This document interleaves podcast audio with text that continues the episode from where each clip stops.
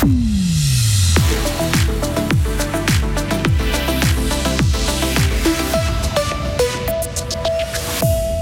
Finalement, ça passe 2-1. Fribourg-Gotteron est allé gagner hier soir à Port-Entruy, mais la fin du match a été difficile.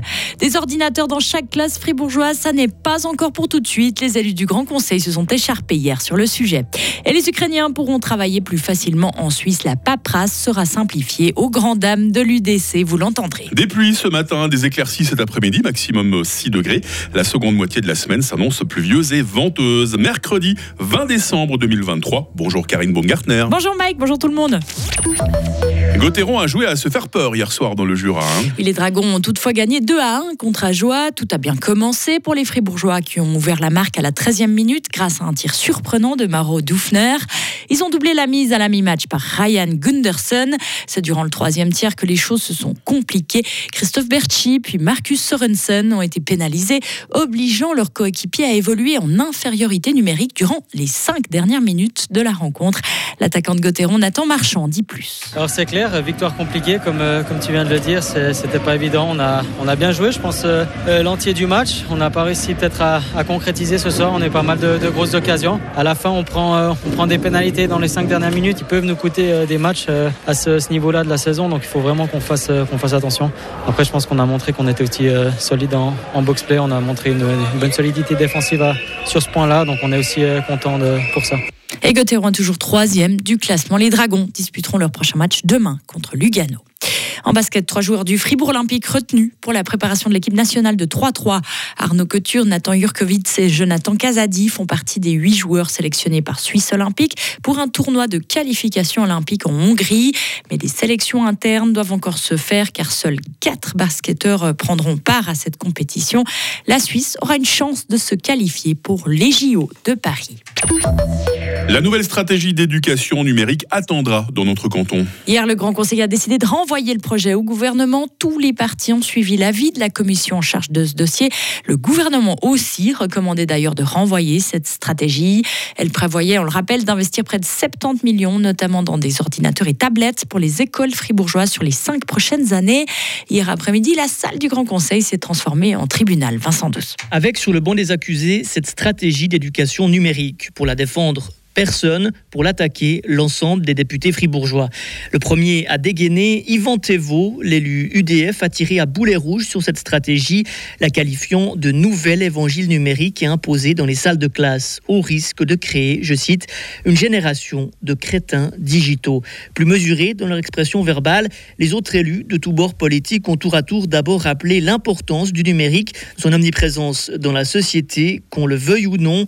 Ils ont aussi rappelé ses risques et ses dangers. Pour l'ensemble du Grand Conseil, la stratégie présentée par le gouvernement manque de clarté, de lisibilité. Plusieurs élus demandent des précisions sur les conséquences environnementales de cette stratégie, mais aussi sur la santé des enfants. Les députés ont aussi demandé au gouvernement de tenir compte des expériences faites ailleurs, à l'étranger notamment. L'exemple de la Suède, pays où l'expérience a tourné au vinaigre, est revenu lors de presque toutes les interventions. Et les députés ont enfin appelé à ne pas simplement imposer un nombre minimal d'ordinateurs ou de tablettes à avoir en classe, mais aussi à limiter leurs usages. Le gouvernement s'est rallié à cette demande de renvoi. Il a quand même précisé qu'il fallait agir rapidement. Une prochaine mouture pourrait être élaborée au printemps prochain. Il y aura moins de paperasse pour les réfugiés ukrainiens qui veulent euh, travailler, Karine. Hier, le Conseil national a voté une motion allant en ce sens. Il souhaite faciliter l'accès au marché du travail pour les bénéficiaires du statut de protection S. Ils devront déposer une simple annonce plutôt qu'une demande d'autorisation pour exercer une activité lucrative aujourd'hui. L'UDC et son député, le fribourgeois Nicolas Colli, se sont opposés à cette motion. C'est vrai qu'avec les personnes qui sont en asile en Suisse, plusieurs principes euh, s'opposent. C'est toujours une admission provisoire. Donc, qui dit provisoire dit un retour euh, dans le pays. Et puis, c'est vrai que ces gens, on doit quand même les, occuper. Et puis, je comprends qu'ils veulent travailler. Aujourd'hui, le peuvent déjà. Euh, du point de vue de l'UDC, il n'y avait pas lieu de modifier la législation actuelle pour faciliter encore davantage. Les règles actuelles euh, sont suffisantes, étant précisé que pour ces personnes, ils disposent déjà d'un régime spécial, régime S, qui leur donne beaucoup de facilité. Cette motion va maintenant passer devant le Conseil des États. Actuellement, sur les 66 000 Ukrainiens qui vivent en Suisse, 20% ont un travail. Le Conseil fédéral vise un taux de 40% pour l'année prochaine. Et finalement, l'armée ukrainienne veut mobiliser 500 000 personnes, elle qui peine à mobiliser des soldats. C'est l'intention de Volodymyr Zelensky annoncée hier lors de sa grande conférence de presse de fin d'année. Le président ukrainien a encore souligné que personne n'était en mesure de dire quand la guerre se terminerait. Mais Kiev va recevoir prochainement plusieurs nouveaux euh, euh, armes américains de défense antiaérienne de la part des USA. Karine Baumgartner, merci pour euh, l'actualité pour la première fois de cette euh, journée. Karine, ça, ça va bien en cette matinée de mercredi Oui, oui la forme, bien vous, sûr. vous approchez de vos vacances, vous êtes un enfin, peu comme moi. hein. Je les attends impatiemment. Je sens une certaine fébrilité là. Mais Oui. bon, vous êtes quand même contente d'être là ce matin. Ouf, si je devais répondre honnêtement. Oh non, mais nos auditrices, serais- nos auditeurs, Karine. Voilà, non, je n'aime pas me lever au milieu de la nuit comme personne, mais je suis très contente de faire cette matinale, matinale avec vous. Ah, quand même, quand Voilà. même. Et puis Léo va nous rejoindre dans quelques instants. On va découvrir ensemble la question du jour. Retrouvez toute l'info sur frappe et frappe.ch. Il est 6h06. La météo avec Frappe, votre média numérique régional.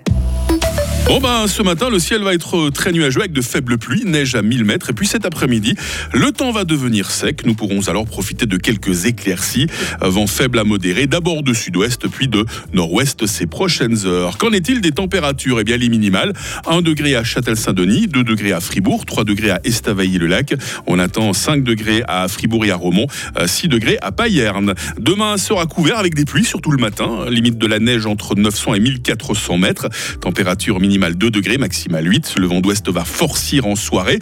Et puis ce temps pluvieux et venteux va se poursuivre jusqu'à dimanche au moins. La neige d'abord à 1000 mètres va remonter au-dessus de 2000 mètres. J'ai l'impression que le rêve de Noël blanc, comme chaque année d'ailleurs, est en train de s'évanouir quelque peu. hein. Nous sommes mercredi, nous sommes le 20 décembre, 354e jour aujourd'hui. Bonne fête les Isaac, bonne fête les Jacob. La lumière du jour à proprement parler, ce sera de 8h12 à 16h40.